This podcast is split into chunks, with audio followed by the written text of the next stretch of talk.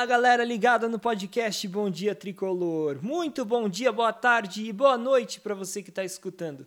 Vamos começando mais um programa e no episódio de hoje a gente vai falar principalmente, é claro, sobre a vitória do São Paulo em cima do esporte por 2 a 0 no Morumbi na reta final de Campeonato Brasileiro, que deu, enfim, é, um respiro mais forte para o São Paulo nessa luta contra o rebaixamento ainda não está matematicamente confirmado, mas as chances dele cair diminuíram bastante, porque se a gente lembrar que nenhum time jamais foi rebaixado com 45 pontos no Brasileirão de pontos corridos, isso significa que o São Paulo de fato conseguiu agora é, uma. Basicamente, ele encaminhou a permanência dele na Série A né? Com mais uma vitória, e eu acho que tira qualquer chance de, de cair de vez. Mas é bem, bem provável a partir de agora que já não dê para ninguém mais alcançar o São Paulo. Então foi uma vitória bastante importante, muito comemorada, numa noite de Morumbi muito cheio, né? Com público de quase 40 mil pessoas. E assim, né? Vamos falar como é que foi o jogo, então. Depois a gente vai falar também como foi a coletiva do Rogério, que teve bastante repercussão. Bom, como é que foi o jogo? O São Paulo fez um primeiro tempo que o time estava muito nervoso. Dava para ver em campo que os jogadores estavam nervosos, estavam tensos. É, por exemplo, roubavam uma bola no campo de ataque ou armavam um contra-ataque e aí no desespero da correria erravam passe, né? Davam um passe muito longo, muito curto, perdia a bola, enfim. O pessoal errando muito a tomada de decisão, nitidamente porque o time estava pressionado. Então foi diferente do início do jogo contra o Atlético Paranaense, em que o São Paulo foi muito bem no início e criou várias oportunidades de gol. Dessa vez o tricolor demorou para entrar no jogo assim.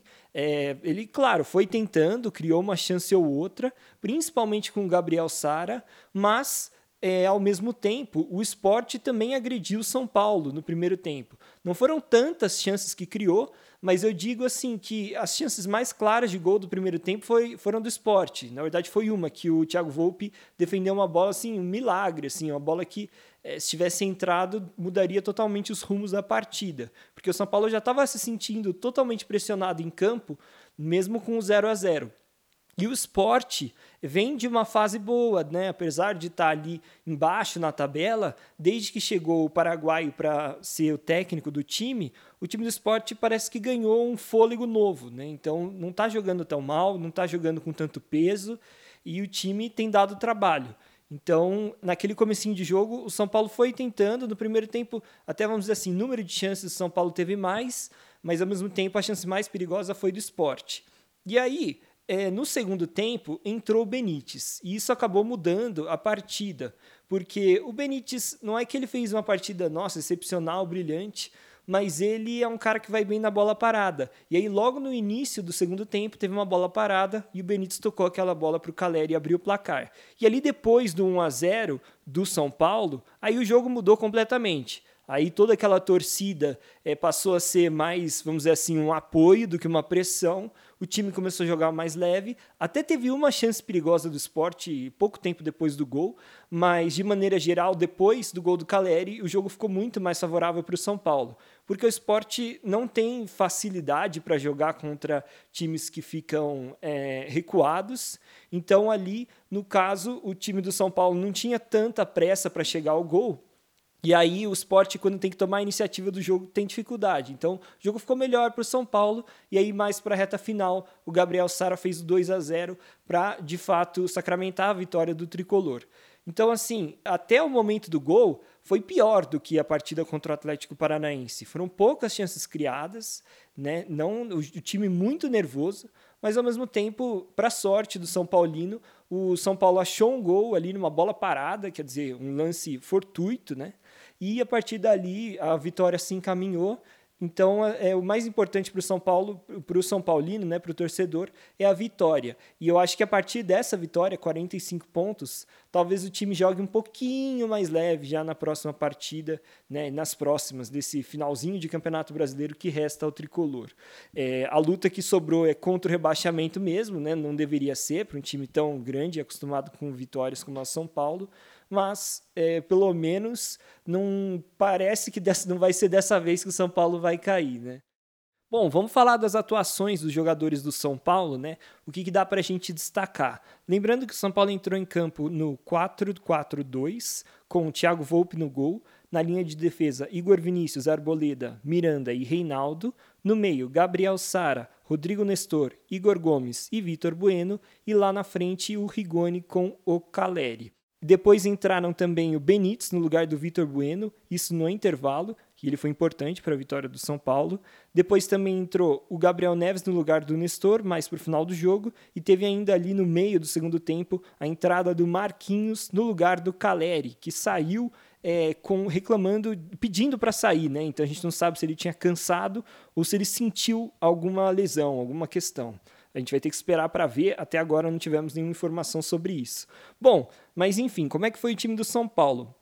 Cara, é importante a gente falar que o Thiago Volpe fez um milagre ali no comecinho da partida. Caso o São Paulo tivesse tomado aquele gol, é, a história do jogo seria outra. E depois também teve algumas defesas difíceis que ele fez, né, importantes para o São Paulo garantir ali é, os três pontos. Então acho que o Thiago Volpe teve momentos ruins no campeonato, mas, cara, esse é um jogo para a gente falar que ele salvou o São Paulo.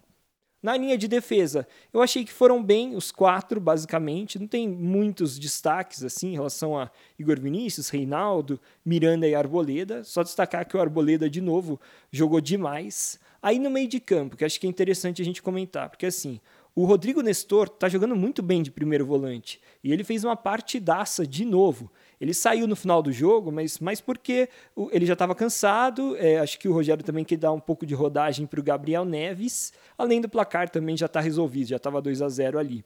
O Igor Gomes tem se destacado bastante até na parte da defesa, mais do que no ataque. Então achei que nesse jogo, de novo, ele deixou um pouco a desejar nos lançamentos. Ele tentou fazer vários lançamentos, passes verticais e errou muitos. Então ele precisa melhorar um pouco isso. Agora, o Gabriel Sara jogou demais de novo. E é impressionante, eu estava comentando né, com, com o pessoal aqui que o Gabriel Sara, ele, se você pegar os lances importantes do São Paulo no jogo, as finalizações, tiveram duas do Caleri, uma que foi o gol e mais uma no primeiro tempo. E praticamente todas as outras finalizações do São Paulo, que foram perigosas, foram do Gabriel Sara.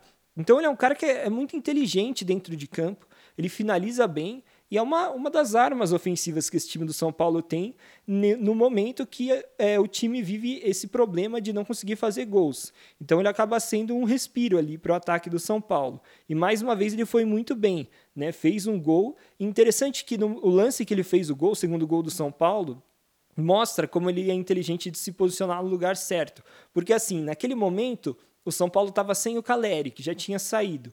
Então ele estava meio que sem referência de centroavante ali. E o Marquinhos pega uma bola para cruzar e o Rigoni não está bem posicionado para conseguir finalizar aquela bola para o gol. E o Gabriel Sara, esperto, né, ele mesmo sendo meia, ele percebeu que estava faltando alguém ali justamente na posição de finalizador, de centroavante. Então ele se colocou ali no lugar certo, esperou o momento, daí na hora que veio o cruzamento, né, se posicionou direitinho, se livrou da marcação e fez o gol.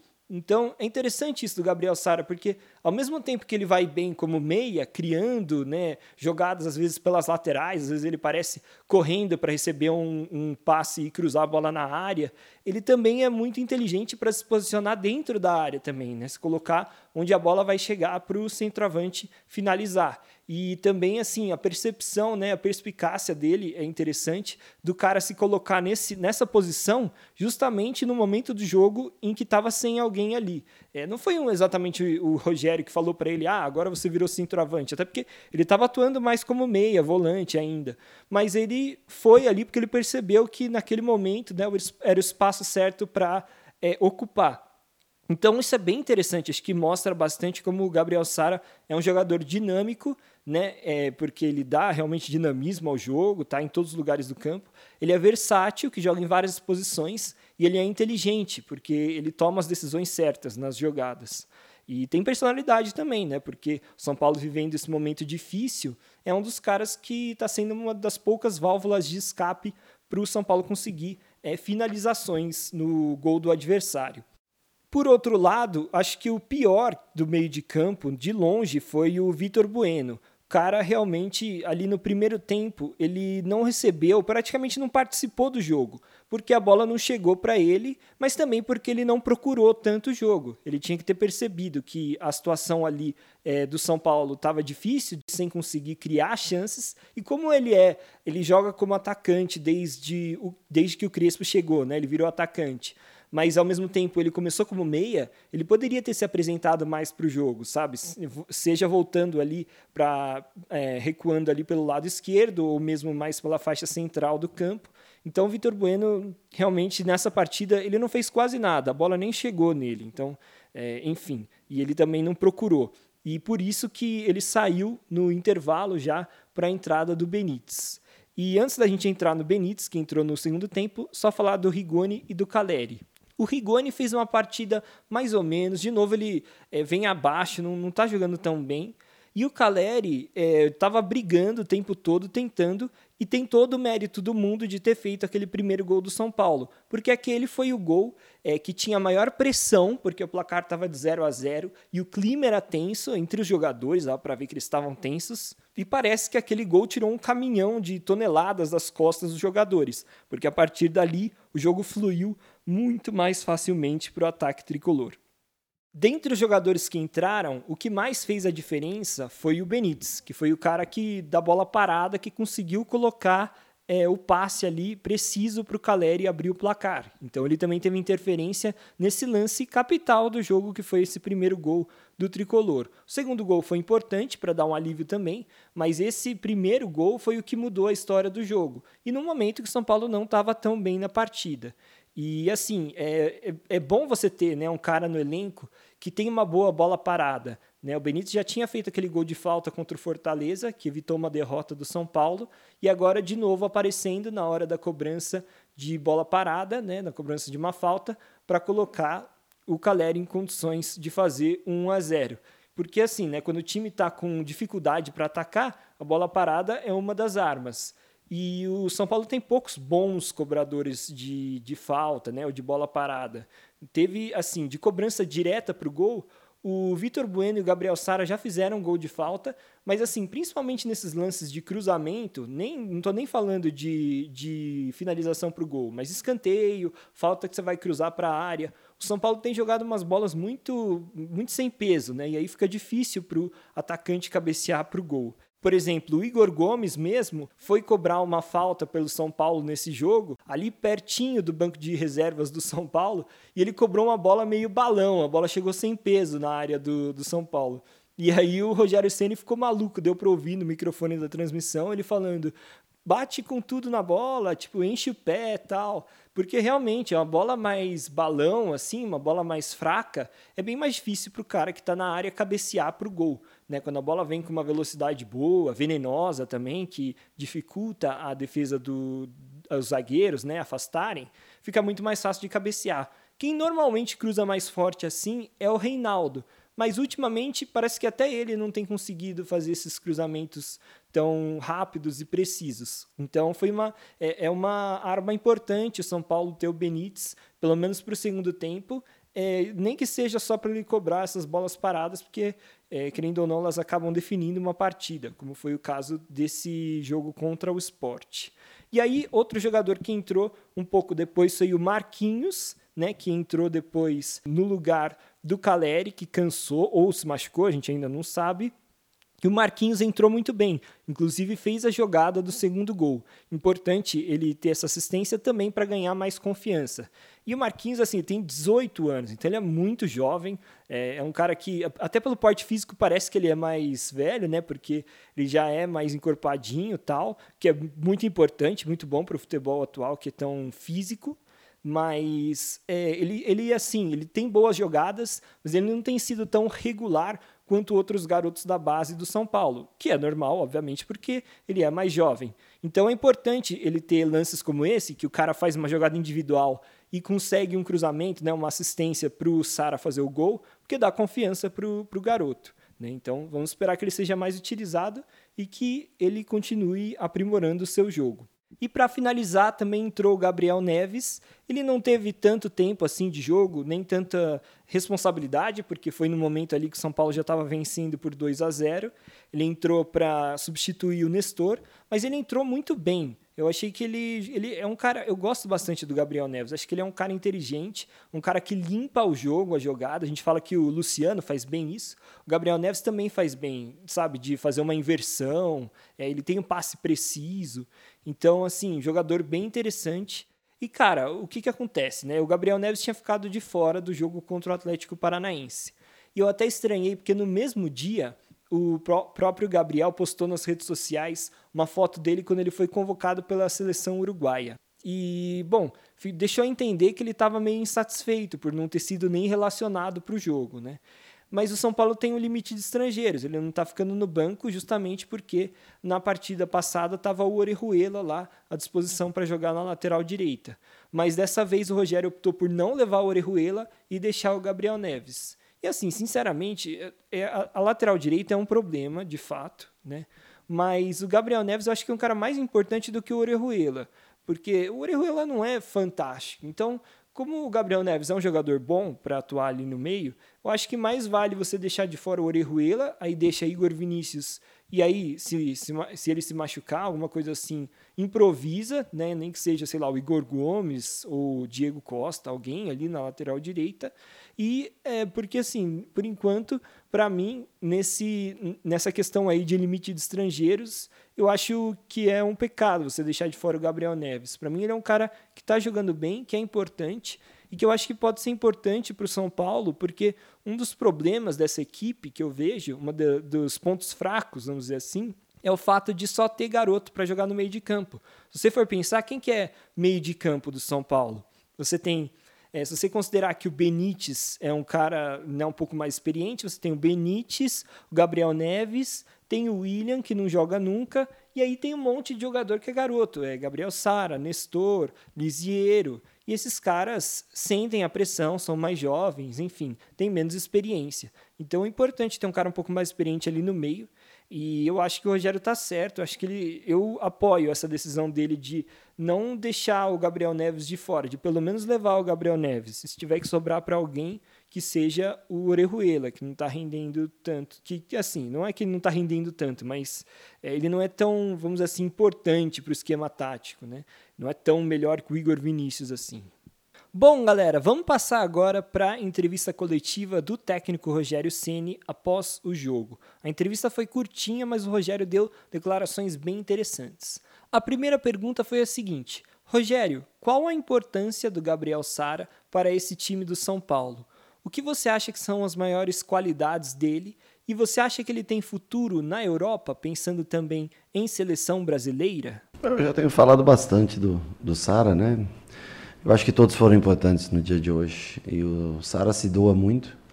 É um jogador com uma condição física privilegiada, um jogador que bate 12, 12 quilômetros e meio por jogo, é, quase todos os jogos. Hoje cansou um pouco no final, mas cumpriu uma, uma, uma função. Você pode botar ele esquerda, direita, segundo volante, por dentro, ala. É um jogador versátil, isso facilita muito. E eu já falei que eu acho que ele tem potencial para jogar num, num, grande centro europeu. Espero que possa ficar aqui por um bom tempo, mas, mas acho que ele tem potencial para isso. Rogério, o time do São Paulo deu um passo importante hoje ao vencer o esporte, mas ainda não está matematicamente livre do perigo de ser rebaixado. E as próximas partidas são contra times que estão nessa briga contra o Z4 também, Grêmio e Juventude. Qual será a sua prioridade nos próximos confrontos? O jogo do Grêmio. É o próximo jogo. É um adversário que vai jogar todas as fichas contra nós pela derrota que sofreu contra o, o Bahia. Então nós vamos ter que recuperar. Agora nós temos um dia a mais, né? Pode ser muito importante para a gente, né? Ter o, ter o domingo agora como folga e começar a preparação na segunda-feira é, com um espaçamento maior. A gente tem que analisar todos os jogadores, alguns saíram com algumas dores, o cansaço, e montar um time competitivo, porque é, primeiro que independente se tivesse saído ou não, nós temos a obrigação de ir para lá e tentar vencer o Grêmio.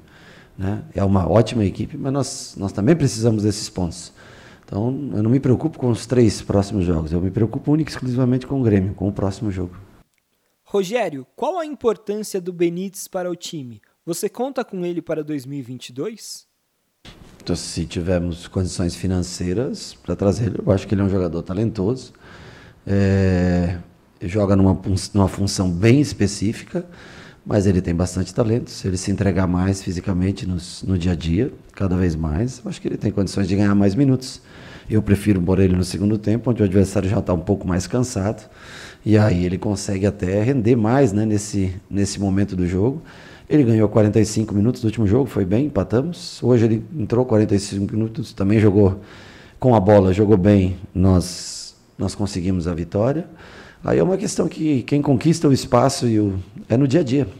É, mas repito, um, um time joga para frente, para trás, para frente, para trás. Hoje em dia não existe jogador que não não colabore na parte defensiva. Quando ele colabora, quando ele está ajudando, é, o talento individual, o talento, a parte técnica, todos nós sabemos que ele, que ele tem. Pode, lógico que pode começar o próximo jogo, pode entrar novamente no segundo tempo.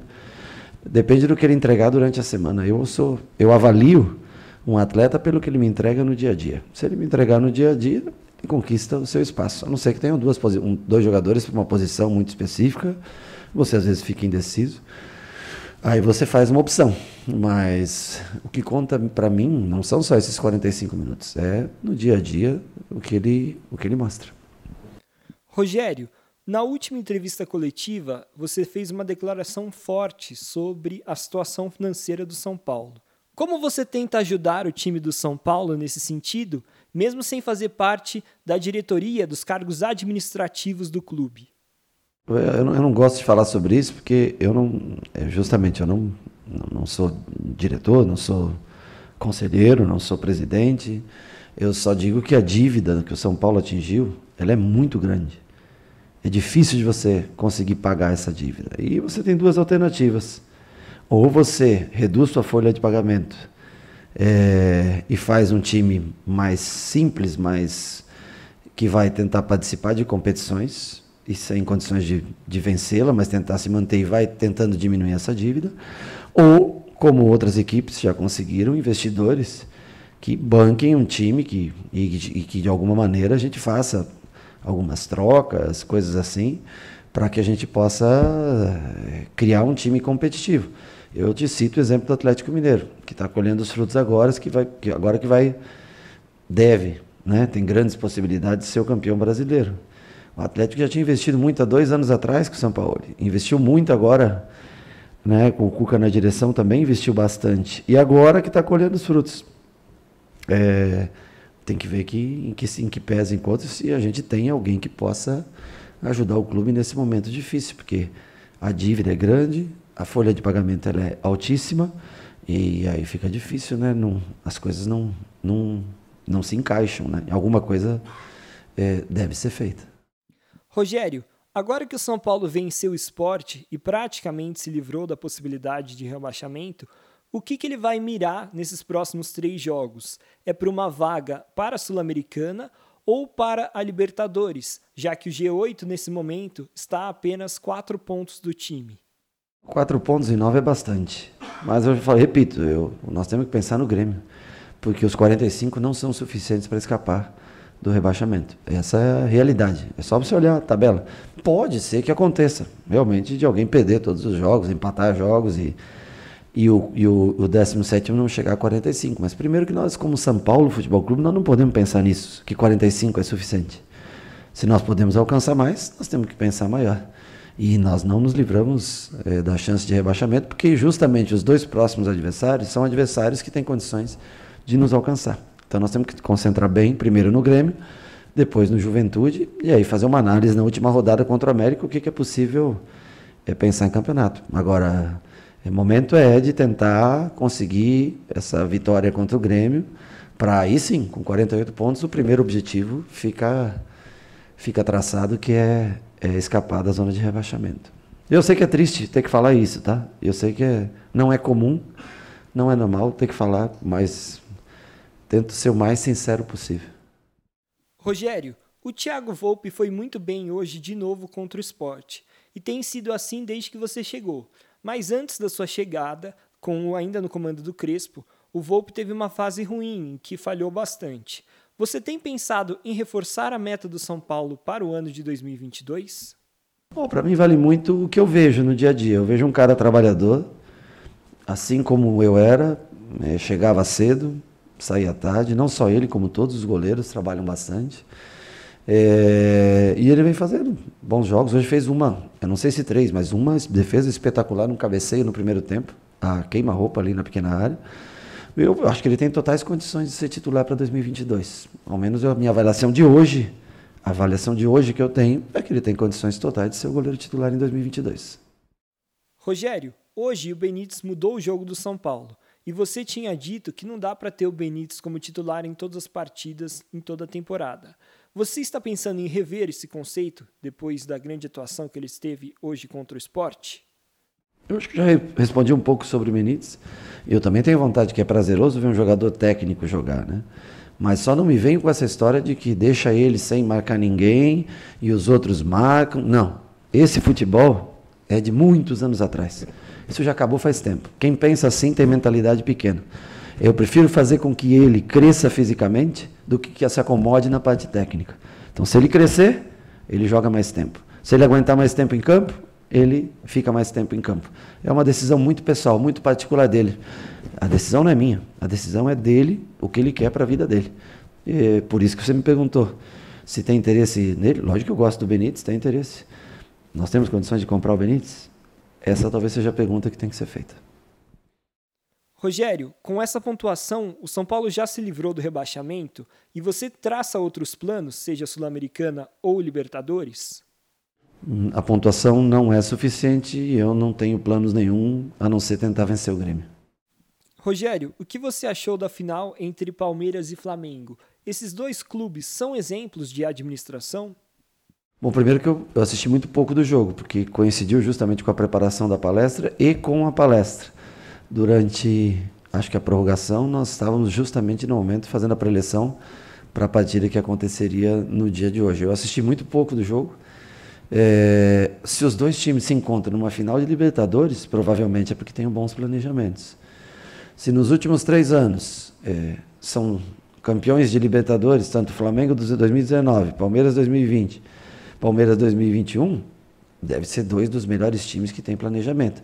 Então não é porque é um rival, não é porque é um concorrente da gente é, que a gente não pode elogiar. Sem dúvida nenhuma, deve ter bom planejamento para chegar onde eles chegaram. Bom, pessoal, como vocês puderam perceber, o Rogério ainda está bem cauteloso em dizer que o São Paulo já não corre mais risco de ser rebaixado. É, nesse momento que eu estou gravando o podcast, o São Paulo tem cinco pontos de vantagem para o Z4. O primeiro dentro da zona é o Juventude com 40, o São Paulo tem 45.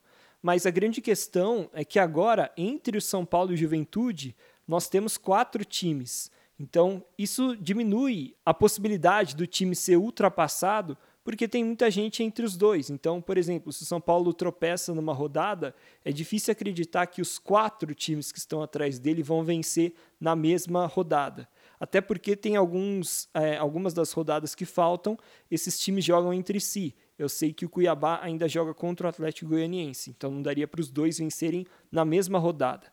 Enfim, essa situação do São Paulo olhando para baixo. Olhando para cima, que o repórter perguntou ali na entrevista coletiva, o São Paulo, para chegar até a oitava colocação, teria que ganhar mais quatro pontos nesse momento, porque o Ceará tem 49, ele é o oitavo colocado, abrindo o G8. Agora, se o Atlético Mineiro ganhar a final da Copa do Brasil, esse G8 vira G9. E aí o São Paulo é, estaria a apenas três pontos da zona de classificação para a Libertadores. Então, assim, é possível, mas nesse momento, dadas as circunstâncias, de fato, é melhor a gente focar né, no jogo a jogo, até porque, mesmo se ele ganhar, é, tem times também. Entre o São Paulo e o nono colocado, tem dois times. Então, teria que contar também com tropeços de outras equipes. A situação não é tão simples assim.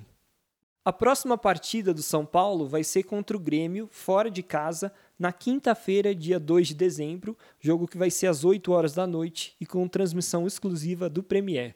Jogo bem difícil, eu não sei se o São Paulo consegue vencer não. O Grêmio não tem jogado mal, É, apesar de ter perdido a última partida para o Bahia, ele ainda tem chances matemáticas de sair da zona de rebaixamento né, e não ser rebaixado. Então, é, ainda tem uma motivação lá para os jogadores tentarem ao máximo.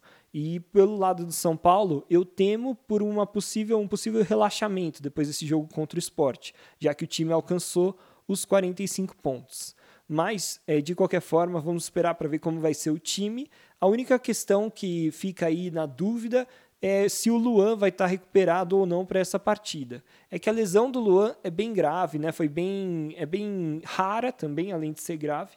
E ele já começou a treinar no campo, mas ainda não deram sinal verde para ele poder jogar partidas em si. Mas a gente vai avaliar nos próximos dias para ver se ele vai ter condição de atuar pelo time do São Paulo. Bom, galera, eram essas todas as informações que eu queria falar para vocês no episódio de hoje. Muito obrigado por escutarem até aqui. Não se esqueçam de seguir o podcast Bom Dia Tricolor no seu agregador de podcast e também no YouTube. Procura lá podcast Bom Dia Tricolor, é fácil de achar. Ou então entra no nosso Instagram, que é arroba Bom Dia Tricolor, que lá tem um link para você acessar, seja no podcast né, ou no YouTube. Muito obrigado por escutarem, galera, e até a próxima.